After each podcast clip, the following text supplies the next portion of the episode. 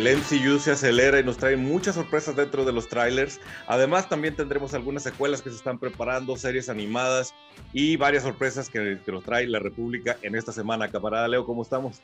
Camarada Richo, muy bien, gracias. Sí, este fin, este, esta última semana hubo muchos trailers, algunas noticias, muchas noticias de televisión y de cine, güey. Eso está interesante, como que el mundo ya está empezando a abrirse un poquito más, así como que ya hay más fe en el futuro.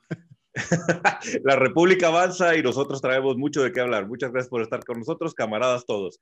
Arrancamos el episodio de, República aquí. ¿Cómo ves si pues, nos aventamos con alguna, alguna nota tranquilita? ¿Cómo ves? Sí, adelante, adelante. Salieron por, por estos días fotografías desde el set de Shazam, dos novedades. Estamos viendo el traje o la, pues sí, la adaptación del nuevo traje de la familia Shazam, de la familia Marvel, sí, si se llamara como en el cómic, pero pues sabemos que no van a usar ese nombre, pero la familia de Shazam ya salieron todos con sus trajes nuevos. Llama la atención que esta eh, Mary Marvel ahora sí es la actriz que la interpretaba adolescente y no pusieron una segunda actriz más mayor. Pero quizá la foto que más dio de qué hablar es, es Ellen Mirror en su, pues ahora sí que en su atuendo o ya caracterizada como Hespera, que es la villana de la, de la película. ¿Cómo ves estas revelaciones que nos dio el director de Shazam? Sí, a, mí la verdad es que siempre, siempre me, eh, me ha parecido bien curioso cómo se les filtran esas cosas de las fotografías con los villanos y todo. Este, en todos los casos, digo, pasa también en Marvel y pasa también en Star Wars y en todo. Pero siento como que Ana, como que, como que siempre pasa en Warner, no sé por qué, y es como súper evidente todos estos ajustes, cambios y todo, o sea, Fíjate no sé en este caso yo creo que fue totalmente planeado, porque les pasó con Sasha Calle, que ahorita hablamos de eso, que la foto, la primera foto que, logramos verla eh, en, su disfraz o en su outfit de, de Supergirl, pues fue de, de, paparazzi. Entonces yo creo que el director dijo, mira, antes de que alguien salga con una foto mal tomada, fuera de foco, que se vean los cables, ahí va la foto bien hecha y esta, aquí está la familia este, de Shazam y aquí está Ellen Mirren como villana la de la familia de Chesam, sí, obviamente sí fue preparada y lanzada como para, para los medios. La de Helen Mirren no me parece tanto, ¿verdad? Pero bueno. No, se ve tan este, paparazza, ¿eh? Esa me, fue, me, suena a esas fotos que tomas en producción nomás para tener el book de, de cómo estuvo. Para tener el registro, sí. Este, de que el cuate estaba tranquilamente sentado en el clima apuntando mientras estaba tomando la foto, no así pescándola mientras va corriendo. Pero bueno, bueno, no dudo que Helen Mirren vaya a correr en el set, pero... Exacto. Eh, y lo que sí me llamó la atención fue los sutiles cambios en los trajes de los de toda la familia, la familia Chazam o la familia Marvel. Este, porque sí, sí se, se ve se ven como que detallitos de que aprendieron, y eso me da gusto, como que aprendieron ciertas cositas. O sea, ese tema, ay, es todavía tengo pesadillas con linterna verde, Ese tema de, de acomodar los trajes para meterles un chingo de CGI al traje en lugar de hacer el traje padre y que el traje se vea padre de origen, güey. Entonces siento que en esta segunda parte el traje ya se ve bien de origen y no todo este pedo. A mí en la 1, una de las cosas que más problema me causaba era el pinche CGI del rayo y que siempre estuviera encendido y con madrecitas y todo así. Dices, güey, no, o sea, no, no, no, ¿por qué? ¿Por qué ese afán de meterle efectos hasta en la sopa? O sea, literal en la sopa. Este... Señor Lámpara. Pero sabes que también creo que esto también es un guiño guiño a nos estamos haciendo un poquito más adultos. Creo que la primera versión de Shazam, el traje específicamente, era muy cartoony, pensando muy en, en esta película va a ser kid friendly, kid friendly. Y conforme se van perfilando entre que le están aprendiendo a lo que Snyder hizo bien y hacia dónde quieren llevar el universo del MCU, yo creo que le bajaron le bajaron de tono, pero a los colores, ¿verdad? Quitar los crayones y sacar los plumones, güey, para colorear los trajes. sí, no, pero están padres. A mí me gustaron, me gustó el diseño. Hay algo que no me gusta solamente del traje de Chazam. Digo, Ellen Mirror la puedes poner en lo que quiera y se va a ver súper bien. O sea, está increíble la señora, gran actriz. Vale madre. O sea, vale madre. Sí. Este, pero en el traje de Chazam nomás tengo una, un, un, pequeño problema con respecto a él, que es que no trae el hoodie, güey. Y eso sí, se me hace así de que, porque es súper clásico eso de Chazam, güey, el hoodie de él como de haciendo esta, como este guiño guiño a, a mago, a algo como que más antiguo, más místico, pues porque su, su poder es mágico. y también le da como una, le da como un toque muy específico, que no hay otro traje que, que tenga como, hay algunos, pero ninguno se ve como el de Shazam, con su, con su tienes razón. Sí, es una, una, cosa que, pues lástima que se perdió. Pero bueno, Shazam se ve bien, la primera fue muy buena película. Esta, sí, a mí me este, sorprendió mucho, a mí me sorprendió mucho la película, está sumamente divertida, súper enfocada en chavitos, pero está muy padre, o sea, está divertida, está padre, creo que está muy bien planteado su origen. Siento yo que al final como que la estiraron demasiado de lo que deberían de estirarla, pero bueno, vamos a ver a dónde, a dónde nos lleva ahora sí con la 2. Fíjate que siempre pongo la perspectiva de mi hija cuando hablamos de estas cosas, güey, y hace poquito me pidió verla, güey, y la dudé, porque ya ves que están los monstruos y dije, ay, cabrón, no sé, los, los, los, pecados capitales personalizados. dije, bueno, me la, voy a poner y cuando empiece lo feito ahí de las escenas donde se ponen locos los monstruos, pues le adelanto, ¿no? Y así me la aventé y le encantó, O sea, le encantó al grado de que ahora hasta me pidió un Shazam y la vimos doblada, evidentemente. El mini ya tiene cuatro años. Y la parte donde estaba en el donde corre Rocky, güey, y que está haciendo como que malabares con los rayos y que trae el asunto que dice rayos, rayos de mis manos, rayos. Lo trae de botana, güey. Se pone a cantar a cada rato ella solita así, rayos, rayos de mis manos. Entonces, es una buena película kid friendly, la verdad sí, está muy bien hecha. Y creo que eso es lo, lo mágico de esa película y Warner se tardó demasiado en sacarlo. O sea, es Harry Potter para el superhéroe. O sea, conecta con los niños y tiene una historia super, muy interesante para los adultos y lo vas a llevar creciendo a, al niño, a Billy, lo vas a ir creciendo de manera que se convierta en un superhéroe adulto, tal y cual fue la fórmula que Rowling aplicó con, Harry Potter. Entonces, sí, buena, buena idea. Y Helen Mirren, pues aunque no sabemos exactamente qué tipo de papel va a ser porque el, el villano no nos queda muy claro, pues lo que sea, esa señora lo hace con madre. ¿no? Así es, así es. Y, pues, si quieres, le seguimos de corrido con Sasha Calle, que ya la mencionamos, que, pues que fue la otra revelación de, del traje de Super Chica. Y más allá del traje, la revelación aquí es, lo que todos estamos intuyendo es la versión de Super Chica que vamos a ver en la película. Y eso... Sí, es que eso está, eso está bien, bien curioso porque el traje que estamos viendo es un traje muy característico que pertenece a un universo muy característico.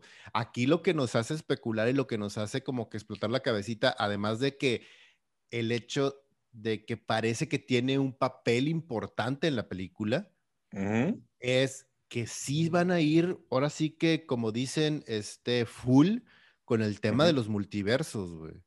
Porque recordemos algo, recordemos algo importante. Flash de esta película está vinculado directamente con la película de Snyder. Es el mismo Flash, es el mismo personaje, es el mismo actor y el, el canon, por así decirlo, es el Snyder Cut. Exacto, exacto. Entonces, el Snyder Cut se acaba mencionando y hablando acerca de que el futuro de esa franquicia va a ser o sería, si continuara, eh, Unjustice. Entonces, ese personaje de, calle de, es, es, este, es exactamente la réplica del traje de ese futuro de Unjustice. Entonces, sí está bien interesante hacia dónde van a llevar, porque Flash va a quedarse en el presente, evidentemente va a estar en el presente, pero todo este rollo que nos han estado presentando con el Batman de Michael Keaton, de Tim Burton, con eh, el, traje amarillo, con estos brincos que van a dar. O sea, a mí lo que más me da miedo es que sea un tema de, va a ser Flashpoint, pero va a ser Injustice, pero va a ser multiversos, pero va a ser Flash, pero va a ser en el origen, pero voy a presentar al personaje, pero voy a presentar una historia amorosa con esta chavita nueva, voy a presentar, o sea, no mames, tienes una hora y, y va a parar Darkseid y Doomsday. Ajá, sí, Ah, recordemos que está Darkseid ahí también, que todavía no hace su gran aparición, güey. Sí, está. Eh, por un lado dices, ok, están atando al Snyder Cut, que eso pareciera ir en contra de lo que mostrabas la inercia del estudio de, de enterrar todo lo que sonaba a Snyder. Y eh, y están utilizando un personaje específico de hacia dónde quería llevar Snyder a la franquicia de, del DCEU. Y también tú y yo caímos, bueno, al menos creo que mm. cuando dijeron Sasha, Calle como super que dices, ¿por qué otra vez la diversidad? Agarraste una latina cuando no. Y lo, ah, ok, ya entendí cuál era la Supergirl que querías presentar. Este, Y pues sí, interesante, pero también me hace dudar si esta va a ser como el, el madrazo final al Snyder Cut y al todo el universo. Porque la guerra ha estado bien brava, güey. Ajá, terminar de cerrarlo. No, no, sí, de hecho ahorita la guerra está de que, o sea, Snyder está peleado a muerte con, con Warner y, y las redes sociales y muchas cosas ya lo dejaron más que evidente, o sea, así de, de que yo creo que si, si Snyder hace cualquier otra, otra jaladilla como la que hizo la semana pasada, antepasada, este, yo creo que sí lo demandan, güey. sí, sí, sí está en la rayita. Sí, ¿no? sí, está en la rayita de que lo demanden, entonces creo que ahorita se va a calmar. No creo que esté tan güey como para seguirle con esta guerra que. No, con este monstruo, no, porque te metes. No ajá, no va a servirle a nadie y a él ya le sirvió de publicidad. A todos nos cayó la boca con su Snyder Cut, entonces, este le sirvió para sacar una película muy mala de Netflix y aún así le fue súper bien. y, ahora fue, le fue súper bien, sí. Ajá, entonces creo que él está ahorita súper bien parado, no tiene, tiene más que perder que ganar agarrándose en esta peleita con Warner, pero creo que Warner también, y ojalá que así lo esté viendo, encontró un pequeño valor para contar este side story que es el tema de Injustice. Y, se me hace interesante que se vayan por ahí porque es, una, es un camino, creo que es el peor de los caminos que pudo haber agarrado Warner para desarrollar de manera exponencial y grande a sus personajes en live action. pero, es, pero sigue siendo un camino interesante. Entonces, si se van full con eso, Injustice puede ser algo bien interesante para ver dentro de este universo y les da una opción de rebotear y de recambiar y de todo si no les llega a funcionar de manera a, mediano plazo, por así decirlo. Ahí te va una idea y algo que ha rebotado en mi cabeza como una posibilidad. ¿Qué tal si este futuro que planteó Snyder es el futuro que ahora les va a tocar evitar? O sea, Flash ya se dio, ya se dio cuenta hacia dónde va y entonces va a hacer todo lo posible en su película de evitar que, que las cosas acaben tan mal y entonces de ahí se que el universo alterno buena onda de, del DCEU que tiene como un fantasma el Snyder Cut y por ahí anda y no queremos que llegue. Que llegue sí, y, te digo, o sea, Flash puede ser el mejor, el mejor pretexto, Flash y, y el Snyder Cut puede ser el mejor pretexto para rebotear su universo sin cambiar, por ejemplo, Shazam, Aquaman y Wonder Woman. Exacto. O sea, porque las películas por sí solas, de una manera, es que a nivel como, como, como escritor y a la hora de desarrollar un proyecto tan grande, tú deberías de tener a todos tus escritores sentados en la misma mesa cuando estás escribiendo o presentando un guion para que pueda hacer funcionar como este vínculo o estas líneas estructurales de, eh, del, del, vaya, del, de hacia dónde vamos todos juntos. Y eso lo hacen muy bien lo hacen muy bien tanto Warner como, bueno, más bien DC y Marvel a nivel de los cómics. Ellos trabajan muy de la mano. Entonces, aquí creo que funcionaría padre si pudieran hacer eso y, que, y, que, realmente Flash funcione como este punto de encuentro, en donde 1984 a lo mejor lo pueden borrar de una manera interesante, donde a lo mejor esta invasión de Aquaman no sucedió dentro de la línea temporal que estábamos viendo o se traslapa con el presente y lo puedes reacomodar. Puedes hacer ajustes, puedes cambiar cosas, puedes evitar la muerte de Superman o puedes rebotear todo para empezar de nuevo con el origen de Superman y todos los superhéroes ya presentes y que vayan avanzando poco a poco. O sea, hay muchas posibilidades y que no necesariamente necesitas dos horas para contar. De acuerdo, de acuerdo. Lo, puedes contar, puedes cerrar la historia de una manera bien interesante y puedes contarlo en, un, en una escena post créditos que puede funcionar casi perfecto de que, mira, pasó esto, hicimos un desmadre en la película, viste todos estos multiversos y al final, mira, esto fue lo que cayó, esto fue lo que la repercusión que tuvo y puedes avanzar de una manera muy inteligente, muy entretenida, muy divertida, pero la verdad dudo mucho que vayan a hacer eso. Sí, sí, la verdad también yo, pero incluso podrías abrir una serie animada con actores como, como la que va a ser Marvel de What If y aviéntate Elseworlds. Y en Elseworlds avientas todas las posibilidades que te da, te da curiosidad de explorar y que la gente pueda ver adaptadas. Ahí pues, y le puedes ir con Snyder Cut. Porque les tengo una mala noticia, ¿verdad? Todos los que traen el hashtag este, release de Snyder Cut, digo, la vez pasada dijimos que no iba a suceder y creemos, caímos y resultó que sí pero yo francamente creo que ahora sí ya vimos la muerte del universo de Snyder. Sí. No, no, y, sobre todo por la relación tan tensa que hay entre el estudio y el Sí, no, y, y, de hecho Snyder terminó de matarla, te digo, con, con esto que acabas de mencionar de la relación mm, tensa y lo que hizo la semana antepasada con ese tweet. Pero bueno, pues hasta ahí, te digo, creo que eh, está interesante, vamos a ver qué plantean los escritores. Yo la verdad no tengo tanta fe en ellos porque no hay como que, yo no siento que haya como que esta estructura que te cuento eh, de, mm. de, desarrollar o pensar de manera conjunta en un futuro están, al contrario, siento que están haciendo esfuerzos independientes y a ver qué jala y a ver qué no. Y, pues... Yo, la única forma en la que veo posible que Snyder regrese con el DCEU es que haya un cambio radical en la dirección, en la directiva de Warner. O sea, que quites a toda la gente que está herida, enojada, molesta con Snyder. Es que ni siquiera. Y que llegue alguien que diga, piense en billetes y que mira, me vale si se peleó con todos los directivos que están antes que yo ahí va el proyecto porque nos puede dejar lana. Es la única que yo veo. Pues yo, yo ni siquiera creo que así vaya a suceder, porque e, ese es el problema principal de Warner, de ATT y de todo lo que, todo lo que sucede alrededor de, de DC. El problema es que hay tantas cabezas, todas pensando de manera diferente, en diferentes industrias además, o sea, porque tienes, tienes DC y tienes Warner Media y tienes ATT y tienes otras 80 cabezas arriba pensando y diciendo de mil formas con las licencias dispersas por todos lados. O sea, es demasiado, es demasiado caos, vaya. Entonces yo por eso creo que no creo que vaya a suceder ni que regrese él en, en un corto plazo con, con Warner. No, no es previsible. Vámonos a pues, movernos a, otra cosa. Sí, y bueno. Pues, gracias, Snyder, por darnos tanto contenido durante un año, pero ya gracias, Snyder. Exacto, sí, güey. Ya, Descansa ya, un poco. Ya chole, ya ponte a hacer algo padre. Este, hablando de multiversos, nuestro este, navegador de multiversos favorito regresó esta semana.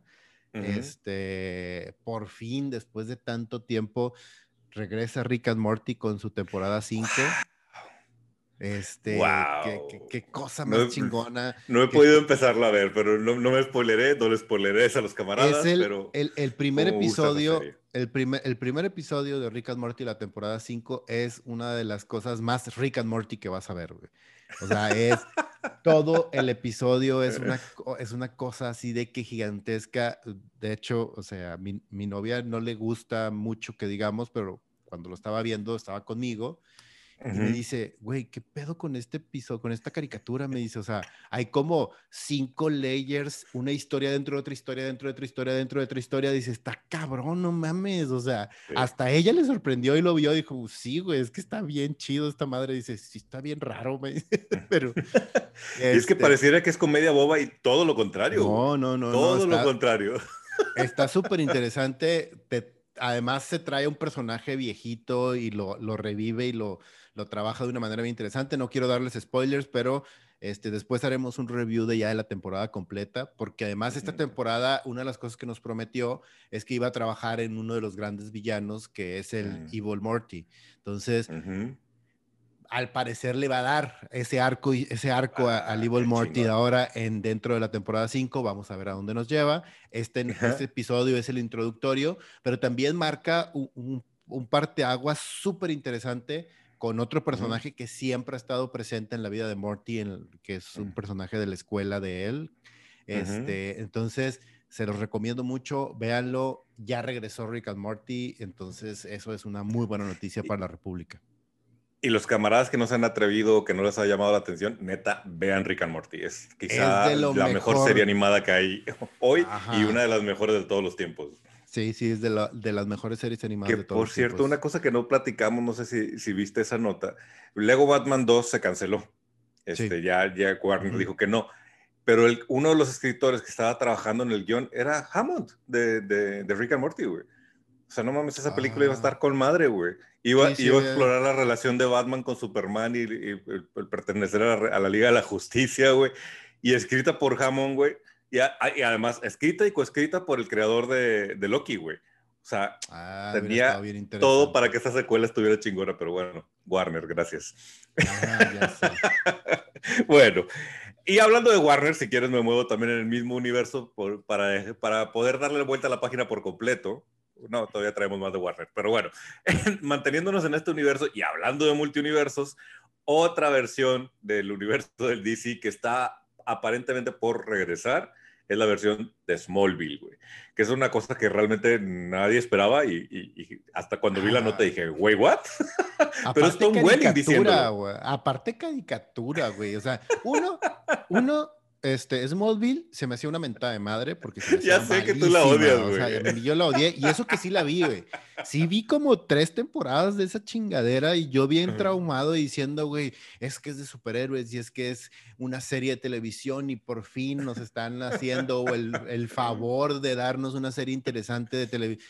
Güey, estaba bien pendeja la serie, güey, la verdad. Tú y yo no coincidimos en eso, güey. Yo sí siento que Smallville se fue al carajo después de la cuarta temporada, tercera, cuarta temporada. La historia de los Luthor me sigue pareciendo una de las mejores exploraciones de Lex Luthor, con su relación con su papá. Me encanta esa temporada en particular, que por eso también yo después odié Smallville, porque construyeron un excelente Lex Luthor, güey, a través del Lionel Luthor, y luego no sirvió de nada, porque, Ajá, no pues, un plan. madre. Es que ahí te va, mira, y te voy a poner un, ejemplo paralelo de por qué Smallville se me hace una pendejada. O sea, al igual que por lo mismo que Gotham y todas sus series eh, de, de, de, de ¿cómo se llama? De Warner Channel. de, Soap operas y Warner Channel y, el Arrowverse y todas sus madres, este, se me hacen bien pendejos. Ahí te va. En los cómics, el canon es que Lex Luthor no conoce a Clark Kent hasta que ya están en, en, en, en Metrópolis ¿Qué está haciendo Lex Luthor tantos años en un pinche pueblito cuando él se supone que es el megavillano y está creciendo y está desarrollándose? Sí, la relación con su papá está bien interesante y el personaje de Lionel creo que es el más interesante de toda la pinche serie, güey. O sea, ni siquiera Superman. Pero te voy a dejar retirar y luego, y luego contra. Ajá, pero ahí te va. Ahí te va, que es lo que se me hace súper, súper este, importante y que vale la pena rescatar cuando eh, todo esto es canon de los cómics, de que no mm. se conocen, de que pasa eso. O sea, güey, hasta, hasta Lois Lane sale en Smallville, güey. Es una mentada de madre para todo lo que habla de los cómics, para todo lo que es importante. Eso es indefendible te, empiezan a meter personajes con tal de meterlos nomás y resulta que el vato sigue en secundaria, o sea, sigue en la prepa. Entonces, a mí me pareció así un cagadero completamente de, con respecto al canon, con respecto a todo lo que sucede en los cómics. Y es lo mismo que hicieron con Gotham. Es, es la misma formulita pendeja que hicieron con Gotham. Y ahí te va mi defensa y dices, no, es que es bien difícil y mantenerlo y la chingada y que no sé qué y la madre, güey. Clone Wars, güey. Por un pinche diálogo en una película que George Lucas metió así súper random, que es cuando Grievous conoce a el general Kenobi y le dice, ah, eres más alto de lo que pensaba. Y la madre, significando que se acababan de ver por primera vez, güey. Ajá, Por primera vez se acababan de ver esos dos personajes. Este, Filioni trabaja en Clone Wars y sus dos personajes principales son Kenobi y Grievous, güey. Durante seis pinches temporadas, seis temporadas, doy completitas, no se ven ni se conocen los personajes para llevarlos exactamente a ese punto en las películas en donde sucede eso y construye a los personajes, desarrolla seis temporadas de series respetando ese canon, güey. Estos sí, güey, pero estás comparándolo con Fabro, güey. Digo, Fabro con Filioni, güey. Filioni es, pues es, que aparte, güey. No, pues es que eso, es lo que deben de aspirar estos cabrones cuando escriben sus series pedorras de televisión, güey.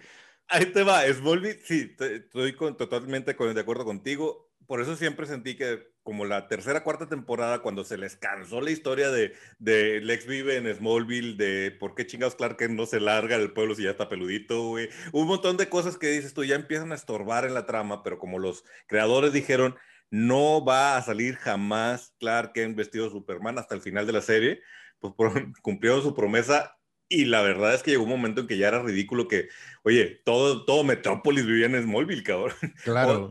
¿Cuántos pinches este, mutantes superhéroes creó la kriptonita, güey? Sin que pasara algo más, sin que viniera, sin que hubiera una repercusión, ya no digo mundial, pero mínimo nacional de, lo que estaba pasando en ese mendigo pueblo olvidado de Dios, güey. Pero las primeras tres temporadas tenías una premisa bien interesante y ahí es donde yo sigo siendo... La primera temporada está bien interesante y por eso me gustó. O sea, se me, hace, se me hizo bien. Pero por eso creo yo que como que sí tenían muy bien marcado un arco y se les acabó y entonces ahí fue donde empezaron a patinar porque ya no sabían qué querían. Y por eso creo que la temporada específica del, Lion y del Ex es la mejor, porque lo que te están planteando en Smallville es como Lex Luthor es de alguna forma el espejo de Clark Kent. Y eso se me hizo padre, aunque coincido contigo, en los cómics no se conocen, y esa fue una decisión medio, ay cabrón, o sea, ¿cómo vas a mantener de entrada, ¿cómo diablos no se da cuenta Lex Luthor que, que Clark Kent es Superman, güey? No mames, ¿no? Cuando, se, supone, que, cuando se supone que Lex Luthor es igual de inteligente o más que Bruce Wayne, güey. No mames. Sí, sí, sí. O sea, es una ventaja de madre para el personaje, además. El paralelo, de, para mí, la, la, historia que vale la pena en Smallville es la, es la construcción de Lex Luthor. Y de hecho, sigo pensando que es quizá uno de los mejores castings de Lex Luthor que hemos visto eh, en representación ya audiovisual. ¿no? Es que pero el paralelo Clark Kent, el paralelo Clark Kent de, a ver, tú eres un niño que lo tiene todo, güey. O sea, naciste en cuna de oro, güey. Tu papá es un mega empresario, güey, pero es un hijo de pu. Mientras que del otro lado tienes a un chavo de rancho que pues, no tiene nada en la vida, pero tiene una super familia bella, güey, que lo cuidan, lo quieren, que tú y yo hemos platicado muchísimo que ese es el core de Superman, güey. Superman, por lo que funciona en los cómics y nadie lo ha explorado Así, más que, que por encimita, güey que Fast and the Furious ni que la chingada. Superman aquí sí es for the family. Exacto, güey. O sea, ahí tienes a dos papás que se, dos papás adoptivos que se parten la madre por cuidar a un niño raro, güey, para que no le, bueno, un niño que no necesita protección, pero ellos en su rol de padres lo protegen al 100, güey. Y entonces Lex Luthor encuentra un espejo de todo lo que él no tiene a pesar de tener un montón de dinero, güey. Eso es, eso es lo que a mí se me hizo bien interesante en cómo fueron explorando la relación entre los dos y que en el fondo dices, güey, Lex era bueno, cabrón, era un buen chavo, güey. Pero el papá estuvo duro que dale, duro que dale, chingle, chingle, chingle, hasta que lo convirtió en un hijo de puta. Perdón. Pero sí, por eso esa, exploración de las primeras dos o tres temporadas de Smallville se me hace buena. De ahí en adelante empezamos a que aparece Flash, y aparece Impulse, y aparece Aquaman, y aparece Flecha Verde, y aparece... No, no, no más porque no los dejaron aparecer a, a Batman, güey no hubiera, y por ahí hay un personaje que yo todo, todo el tiempo he pensado que era el, el intento de que fuera Batman, pero nunca les, les dijeron sí, sí puede ser Bruce Wayne.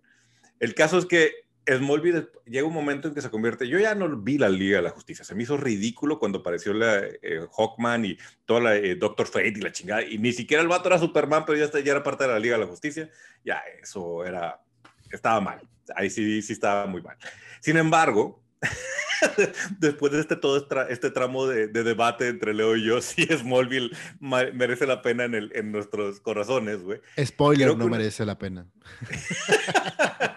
Creo que es una cosa interesante porque hay muchos fanáticos de Smallville.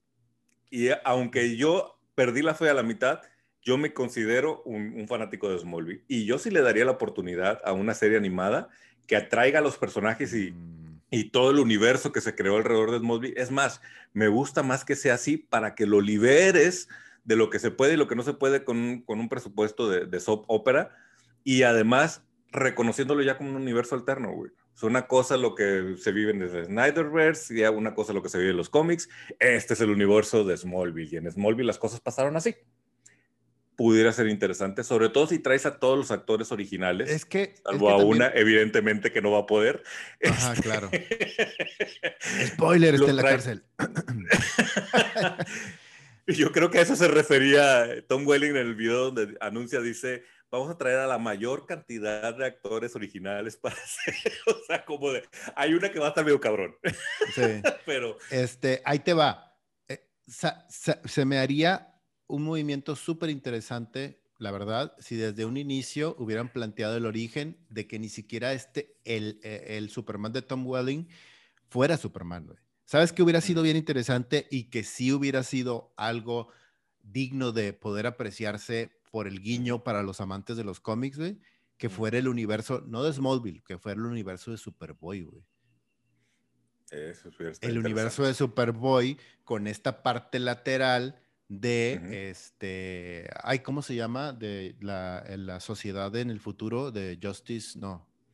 Ah, ah la, Legión, ¿no? La Legión, la, Legión de Superhéroes, exacto. O sea, ese lateral de que Smallville es el, es el origen de Superboy y en ese multiuniverso, en esa línea de Elseworlds, está la Legión de Superhéroes. Y por ese lado hubieras dicho, ah, güey, qué chido, o sea, está bien interesante y si te puedes ir por ahí y le das oportunidad que ese chavito que esté en la prepa sea Superboy, güey. Sí, eso estaría chingón. Eso estaría chingón. Porque además Tom Welling era un buen Clark Kent, güey, la neta. Tom Welling hace muy buen, muy buen Sí, pero no mames, está, o sea, es como si es como si hubieras querido hacer siete películas de Harry Potter del primer libro y los chavos tienen 20 años y es, hola, soy Harry, tengo 11 años con bigote y barba, güey, vato. Pues no, güey. Sí, y lo, además el regreso de Tom Welling como Clark Kent en Crisis, güey, neta, híjole. O sea, perdón para los madre, güey. perdón para los que les gustó, güey, pero yo sí casi aviento la tele cuando pasó eso, güey. O sea, no chinguen. Pero bueno, en fin, vamos a movernos del Smallville porque a Leo le duele la cabeza si seguimos hablando de Smallville. Sí, bueno, si quieres vamos con, con este, con una, unas noticias rápidas ahorita. Este, la primera, quedándonos, os digo, quedándonos un poquito dentro del universo de Warner. Otra vez, tristemente, Dunas fue retrasada. Sí. Tres semanas, no es tanto como el otro, que la primero la retrasaron como seis meses, después la retrasaron otros seis meses, después la retrasaron un mes, después la retrasaron así.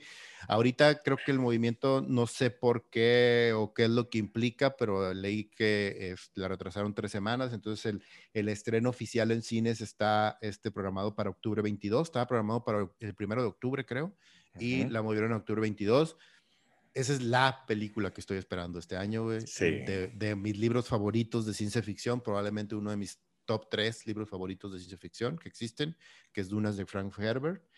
Y uno de mis directores favoritos juntos, güey, haciendo esta chingadera, güey.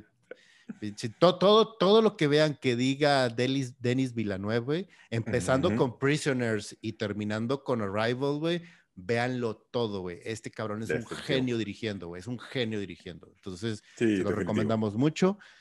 Y este paso a una noticia un poquito más este, interesante también, eh, que es de, que tiene que ver con Star Wars y con Rock Squadron, güey.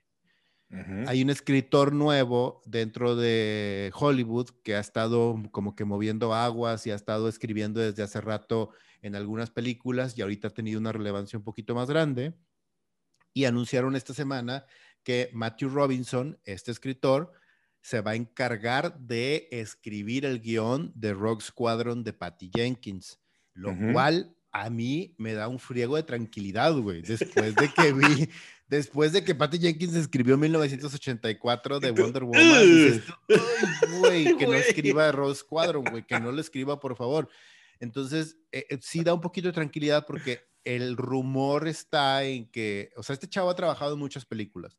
Desde, creo, ¿cómo se llamaba esta película? Pues Love and Monster es la última que hizo, está muy buena, güey. A mí me gustó mucho Love and, ah, Love and Monster. sí. Love and Monster a mí también se me hizo súper divertida, pero me estaba yendo más hacia atrás. una, uh The Invention of Lying, creo que se llama que es como una comedia medio seria, medio interesante ahí, este, está padre, de Love and Monsters, este, y escribió la segunda parte de The Edge of Tomorrow, que se está produciendo ahorita con Tom Cruise y Emily Blunt.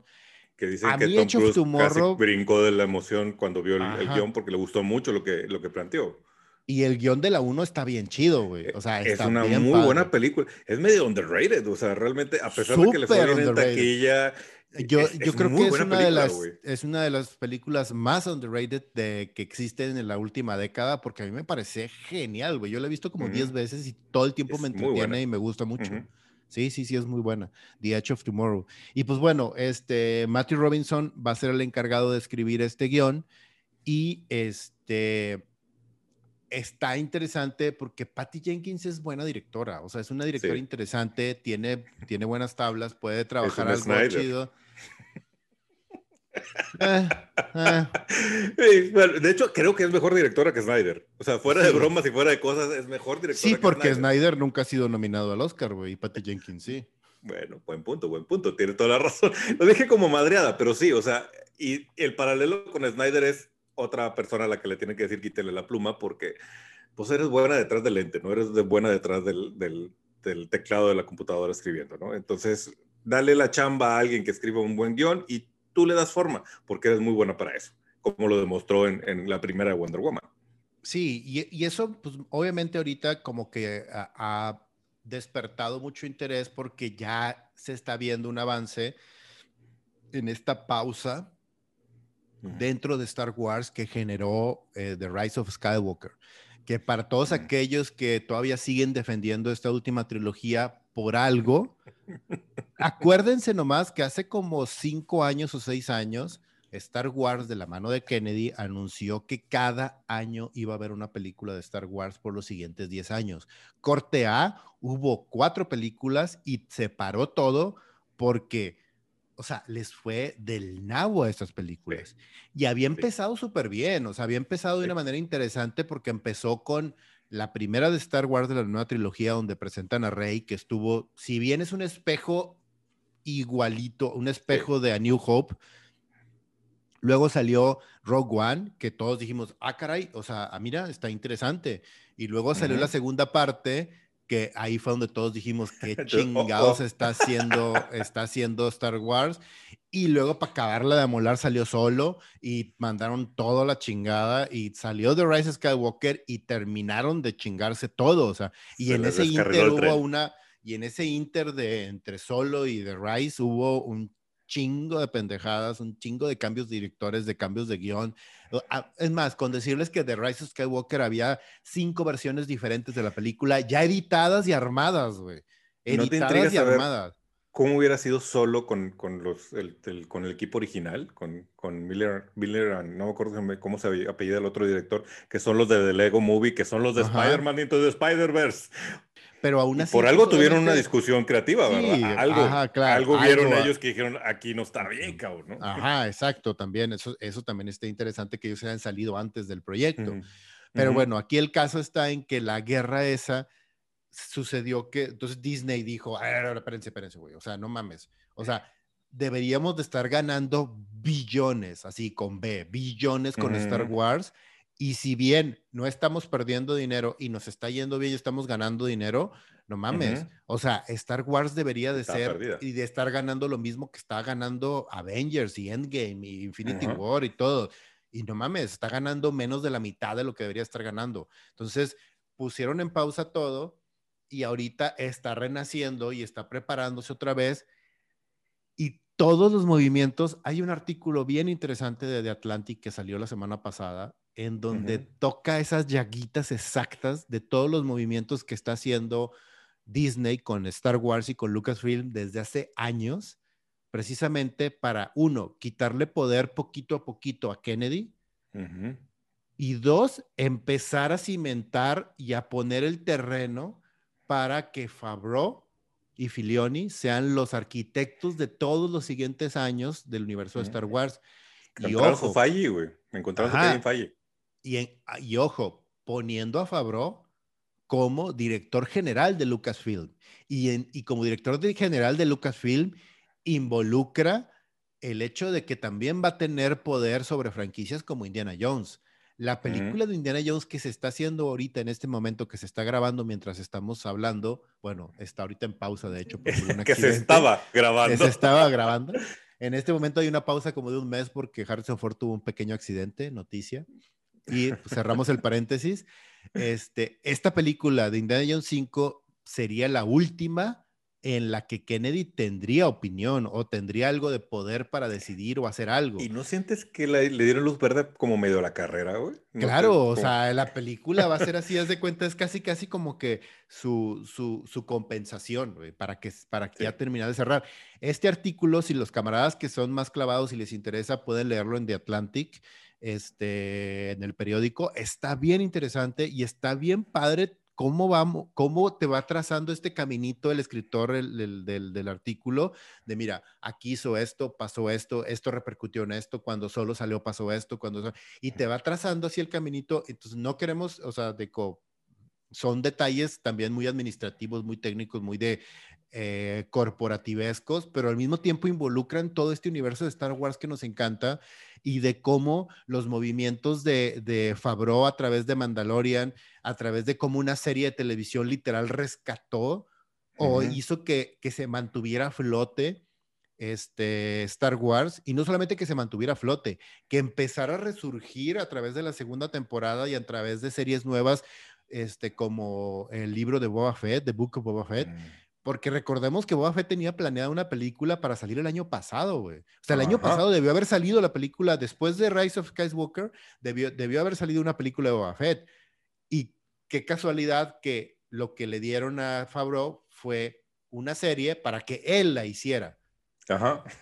y luego también le dieron una serie de este Ahsoka Y también le dieron este, una serie acerca de este, ay, ¿cómo se llama? El de el de los el de ah, los acolytes.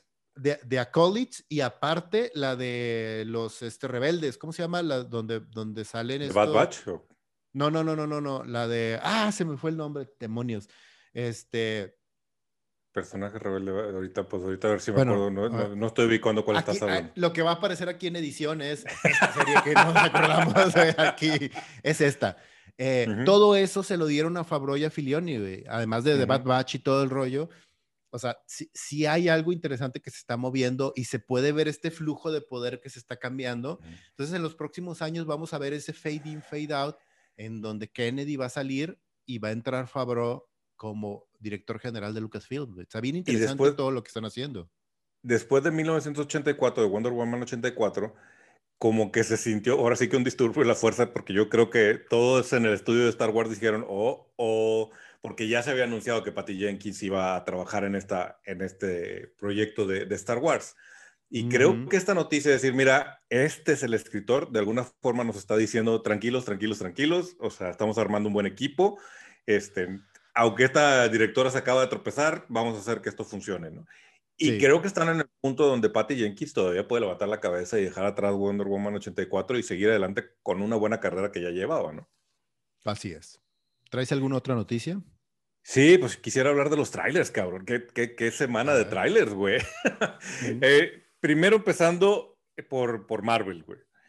Tuvimos el primer, bueno, no es el primer, es el segundo, tercero, güey, el tráiler de Shang-Chi, el nuevo tráiler de Shang-Chi, porque una de las cosas que sí nos hemos quejado una y otra vez es que de repente ya tenemos el tráiler del tráiler del tráiler, güey, y mañana va a haber un teaser de un tráiler que va a salir dentro de una semana. No, y llega un momento que ya te sueltan un montón de cosas y, y ya viste la mitad de la película en trailers, aunque es de aceptar que Marvel ha sido muy cuidadoso con sus multitrailers, güey, y te suelta pedacitos, pedacitos, y luego vas a ver la película y descubres que muchas cosas no las has visto.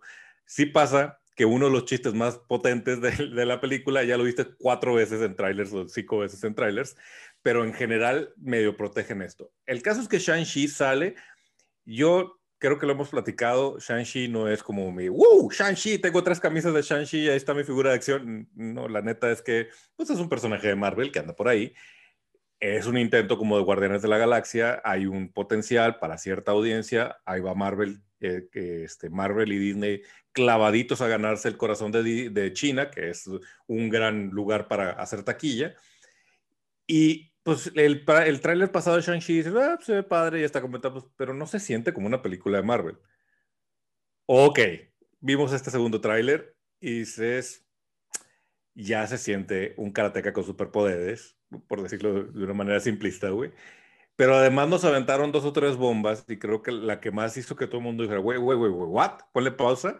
La abominación sale en Shang-Chi. Y luego también es la abominación peleando con Wong. Sí, sí, está bien interesante porque sí, el, el, el tráiler para mí revela demasiado porque ya sabemos quién es el villano, ya sabemos parte de la historia, ya sabemos parte del origen, ya sabemos como que...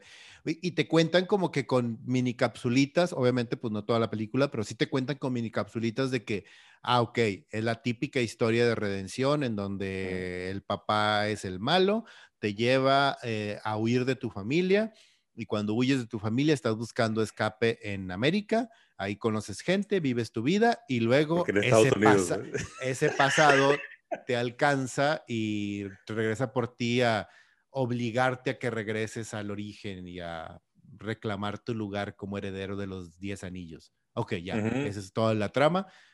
A mí no me gustó que me la contara, la verdad. A mí se me... Pero... ok. Pero bueno, una cosa bien interesante es lo que hicieron con los 10 anillos, que ya me lo, lo mm. habían guiñado en el tráiler anterior y ahora sí ya no lo dejaron claro. O sea, para los que no saben, los 10 anillos eran literalmente anillos en las manos, güey, del mandarín. Y ahora los convirtieron en estos anillos de, de, de artes marciales con los que se pelean en algunas películas clásicas de Kung Fu. Y se me hace un cambio interesante para los 10 anillos. De hecho, tiene más sentido que, los anillos en las manos, güey. Sí, y está padre. O sea, digo, las escenas me imagino que van a ser espectaculares, las escenas de pelea y, y cómo van a filtrar el poder a través de los anillos y cómo se va a ver bien eh, desarrollando todo eso. A mí lo que me llama la atención y que creo que va a ser bien interesante es cómo van a empezar a filtrar y a presentar temas de poder después de que vimos todo lo que pueden hacer o el alcance que tuvieron eh, el Infinity Gauntlet y las piedras del infinito y todo el poder y todo lo que estamos viendo que puede hacer el TVA dentro de Loki, güey. Entonces, e, estos detalles creo que se van a y, van hacia allá con, con tanto con Shang-Chi como con Doctor Strange creo que se van a ir un poco más por el lado de vamos a dejar de lado la tecnología y nos vamos a ir por el tema de la magia. Entonces, sí, la magia es donde va a estar ahí todo el tema. Pues de hecho, una escena ahí que también hizo que mucha gente le, le, volara la cabeza es, ¿es eso que vimos abajo del agua Fin Fan Fum? Que es quizá uno de los personajes más difíciles de traer al cine. no Estaría bien chingón, güey. Si lo presento, yo también cuando lo vi dije yo, a la madre, esa madre, ¿qué será? Güey. Estaría bien interesante que lograran hacer una adaptación de Fin Fan Fum en el cine y que tuviera sentido, güey. O incluso nomás como personaje secundario, güey, pero que apareciera así como apareció aquí y que tuviera la, eh, la importancia que tiene en el universo de Marvel, en los cómics, pero en las películas, de esa misma manera, como este secundario que de repente entra y sale, entra y sale, estaría bien chingón, güey. Pues un dragón, cabrón, ¿cómo? un dragón con pantalones, güey. ¿Cómo diablos va, va a parecer bien en el, en el cine? Pero bueno, sí, es un personaje muy querido del, del, del, del, universo Marvel. Y si lo logran hacer padre y traerlo a la modernidad y adecuarlo al MCU, creo que va a ser un gran acierto de Kevin Feige. Va a ser otra de esas de, güey, también igual que Filioni, güey, váyanse al Vaticano y que los canonicen y ya tengan estampitas, güey, para, poderlos poner ahí en la sala con una velita con la, como la abuelita, güey y bueno, cambiándonos de, estudio de universo, el otro tráiler que vimos esta semana y que pues sigue reafirmando que lo que vamos a ver va a ser al menos muy divertido, Suicide Squad. Me encantó este nuevo tráiler también, muy Ahí entretenido. Ya también, yo ya, ya dejé de verlos, güey, ya después del tercer tráiler digo, no, güey, ya, ya no quiero saber nada de la historia, ya no quiero ver nada, porque además sí revela muchas cosas, güey, o sea, te revela demasiadas cosas de los personajes sobre todo, y, y, la verdad es que este cabrón es muy bueno desarrollando personajes, aunque salgan cinco minutos, güey. Si un personaje sale cinco minutos, hay veces que esos cinco minutos te roban toda la película. Y a mí lo que no me gusta es que en estos trailers, cuando te enfocas en un solo personaje, como lo hicieron en este, eh, es de que, güey, me, acabas de, me acabas de, ¿cómo se llama? De spoilear y de arruinar probablemente los mejores 60 segundos de este personaje en toda la película, güey. Entonces... Y, y, y, Idris Elba es un gran personaje, es un gran actor y, y lo hace súper bien y estábamos esperando obviamente algo grande de él porque él es un gran actor y con esto siento que nos arruinó un poquito ¿Tú Crees? Yo digo que sí. Yo, yo creo que sacudió sobre todo a la gente que no, que no lee cómics, así como de este personaje que el meter ese momentito de decir, tú estás aquí en la cárcel porque le diste un balazo a Superman. Güey, ¿what? y, el, es, y sí, es un momento que realmente sucede en los cómics porque hubo gente por ahí en internet que, no, eso es imposible, Superman hubiera podido y que es súper veloz y le ok, vaya a la fuente, esta, esta idea no es una Spoilers, balas de kriptonita. sí, o sea, no es algo que, que realmente el, el, guionista se haya sacado de la manga y además tiene todo el feeling y toda la sensación de Suicide Squad y de James Gunn. O sea, algo tan bobo como una bala de kriptonita, pero que Superman no se esperaba. Y por eso este vato es badass, ¿no? y por eso va a ser uno de los líderes de Suicide Squad. Eso y la realización de que Starro es pues ahora sí como que está en el, en el centro de, de toda la historia, también me parece un, un agregado interesante que me, me, a mí sí coincido contigo, llega un momento en que tanto tráiler ya basta, yo lo que sí ya evito son los clips, los clips sí los odio, güey, este, yo solo veo trailers, Este, pero este tráiler en particular creo que sí le alcanzó a aventar un poquito más de, de bracita al, al, al, fuego, así como de, sí, hombre, ya suéltala, suéltala, la quiero ver. pero bueno, las dos, ahí está, Shang-Chi y Soy Squad, muy buenos trailers y nos, y nos dejaron con muchas ganas de ver las películas ya en, en cine, que pues estamos a dos semanas de Black Widow y de que se reactive la onda del cine de superhéroes. Por, y digo el cine de superhéroes porque genuinamente creo que es muy probable que pues Black Widow sea el paso a regresar a las salas. Sí, de hecho, el, el intento más grande fue esta semana, el, digo la semana pasada, que le fue bastante bien. No, obviamente no tan bien como hubiera sido en el 2019, este, pero Fast and the Furious, eh, la 9, este, ya hizo su debut y que todo el mundo dice que es, que es mala, lo que sigue de mala, lo que sigue de mala, lo que sigue de mala. Fast and the Furious 1 y ya no, ya no regresé a esa franquicia. No sé por qué hay tanta gente que la adora, pero bueno. Ya sé, yo tampoco entiendo porque yo cada quien, cada quien. Cada quien su tipo de veneno, güey. Ajá, exactamente. Pero bueno, la reactivación empezó y se ha desarrollado y, y, ha, y ha ido con Quiet Place 2 con este Fast and Furious 9 y dentro de dos semanas... El conjuro. Eh, el conjuro, que, han, que han, han, tenido una respuesta positiva, sino de de blockbuster de que en su primer fin de semana recaudan 100 millones de dólares, no ha pasado eso, pero ya llegaron a, grados así de que en su primer fin de semana 30, en su primer fin de semana 60, en su primer fin de semana así va. Ya suena bien para la industria. Ajá, va escalando, va escalando poco a poco. Y creo que Black Widow va a venir a, romper eso y hacer la primera película que va a hacer eso. Esperemos, por el bien de Marvel, de Black Widow y de Scarlett Johansson. y haremos nuestro, nuestro episodio review de Black Widow en, su momento. Y, pues, esperemos que sí. Sí, este, y pues bueno, me gustaría cerrar, a menos que traigas algo más tú, con, un rumor bien interesante que escuché esta semana, que es acerca de la serie de Hawkeye. La serie de Hawkeye este, ya se terminó de grabar, ya está en postproducción ahorita y va a salir a finales de este año. Todavía no hay una fecha exacta. Todavía no, Disney todavía no suelta nada de eso, pero hay un rumor de que vieron de que vieron a cierto personaje o que en la edición están trabajando con cierto personaje que puede aparecer ahora sí como parte del universo de Marvel, que es cierto abogado ciego, que vieron a Charlie Cox que vieron a Charlie Cox en pedazos de la serie. Y, si está basada en el cómic de Aya, tiene todo el sentido del mundo por el tema de los rusos y de la mafia, güey. Sí, sí, sí, sí. Entonces, porque recordemos que el Hawkeye de Aya en los cómics, para todos los camaradas que no lo han leído, es en lo que está basado la serie de Hawkeye. Lean el cómic, es muy bueno, pero está, todo es en el Bronx, güey. Todo es en Hell Kitchen. Entonces, ah, puede ser, puede ser. Ahí es donde, de hecho, me hace mucho más mucho sentido, ahí que en Spider-Man. Sí, mucho sí, como que mi, corazón, mi corazoncito ñoño quisiera que fueran Spider-Man por la relación que tienen Matt Murdock y Peter Parker en los cómics y, y que en algún, en algún momento me gustaría verlo. Pero a cuestión de historia y como también a como se está pintando la historia de, de, de Spider-Man, que va a ser como muy cósmica, muy, muy loca, Daredevil tendría mucho más sentido en Hawkeye. Y si, precisamente si están tomando esa fuente, pues tiene todavía más sentido que, que, que Matt Murdock aparezca ahí y que esa sea su verdadera introducción al universo Marvel. Yo creo, y espero que esto no sea un Mephisto, güey, yo creo que Disney sí tiene que estar considerando a Charlie Cox. O sea, es demasiado querido por, por, por el fandom. Daredevil sigue siendo una de las mejores series que ha tenido Marvel, güey. Y además creo que ya no tiene ningún attachment contractual con Netflix ni con nadie, entonces ahorita no está haciendo nada.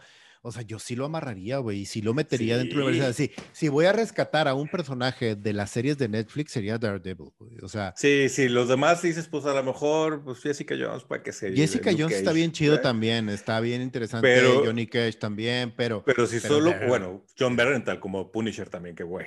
Pero bueno, si dijeras, solo puedes rescatar a uno de ese universo de, televisivo, definitivamente es Cox. Definitivamente es, es Daredevil no te la juegues a crear otro, otro Daredevil, tráetelo tal cual y la gente no le va a importar.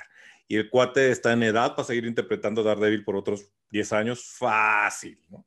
Pero, pues bueno, Ojalá y que este rumor sea cierto, ¿eh? Me gusta, porque también está como que muy...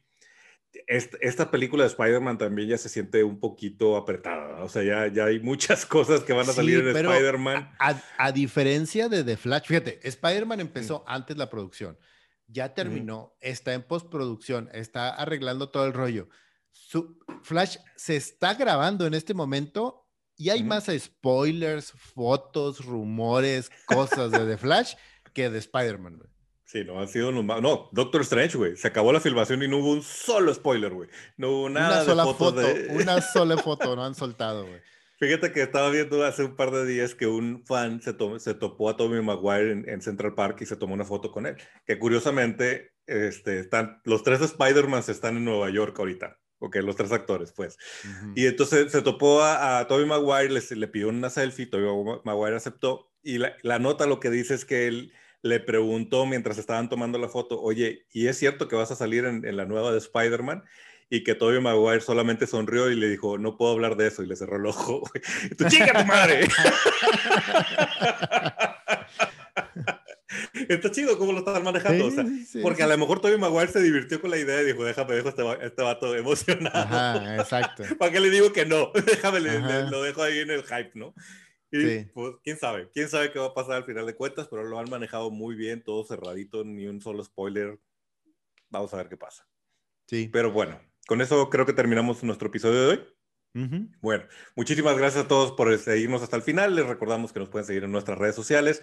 Eh, estamos en Facebook, en Instagram. Si nos estás viendo en YouTube, suscríbete al canal y prende la campanita para que te recuerde o te avise cada vez que hay un nuevo episodio. Tenemos noticias y tenemos episodios especiales. Y si nos estás escuchando a través de un podcast, suscríbete en esta lista de podcasts, sea cual sea tu reproductor favorito, para que estés siempre al tanto de lo que sucede en la República. Camarada Leo.